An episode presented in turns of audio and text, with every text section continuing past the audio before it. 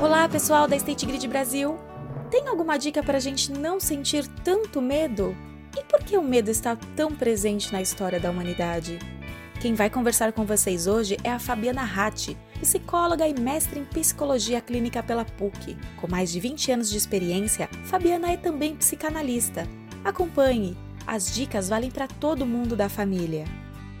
Medo. Vamos falar hoje sobre o medo. Freud tem textos clínicos, teóricos e sociais. Nesse momento do Covid, estamos discutindo muitos textos sociais, e um deles é Psicologia das Massas e Análise do Eu. Nele, Freud faz a diferença entre angústia, perigo e medo, exatamente em momentos históricos, quando a vida está em perigo eminente.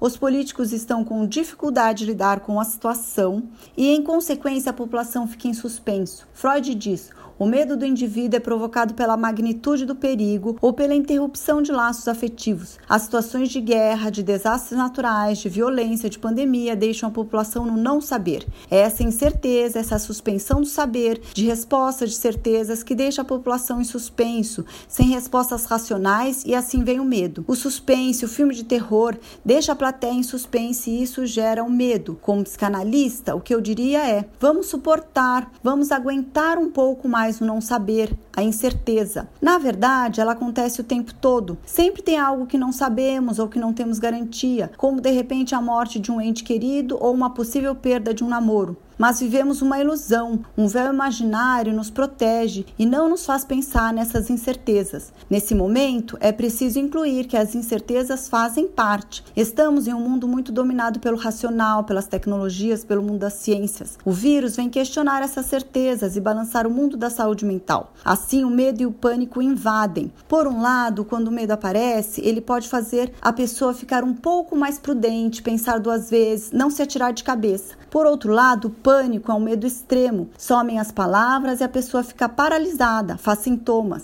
Para enfrentar esse momento peculiar, é importante suspender um pouco o medo, olhar para frente, manter o equilíbrio, saber notícias, informações, mas não ficar ligado em tantas informações trágicas, não olhar para todos os lados, se concentrar na própria vida, nos próprios projetos, um dia de cada vez. Somente diminuindo um pouco o medo, ficando mais calmo de que não temos nunca o controle de tudo, se incluirmos que não temos todas as respostas e saber que isso faz parte, que conseguiremos caminhar melhor nesses tempos difíceis. Como ouvimos da Fabiana, o medo é natural, mas não deve nos paralisar. Vamos seguir em frente cantando como Raul Seixas, que, nesta música, fala de um outro tipo de medo. Ao dizer que perdeu medo da chuva, a canção faz um convite para não termos medo do que é novo e nem das mudanças. Eu perdi o meu medo, meu medo, meu medo da chuva.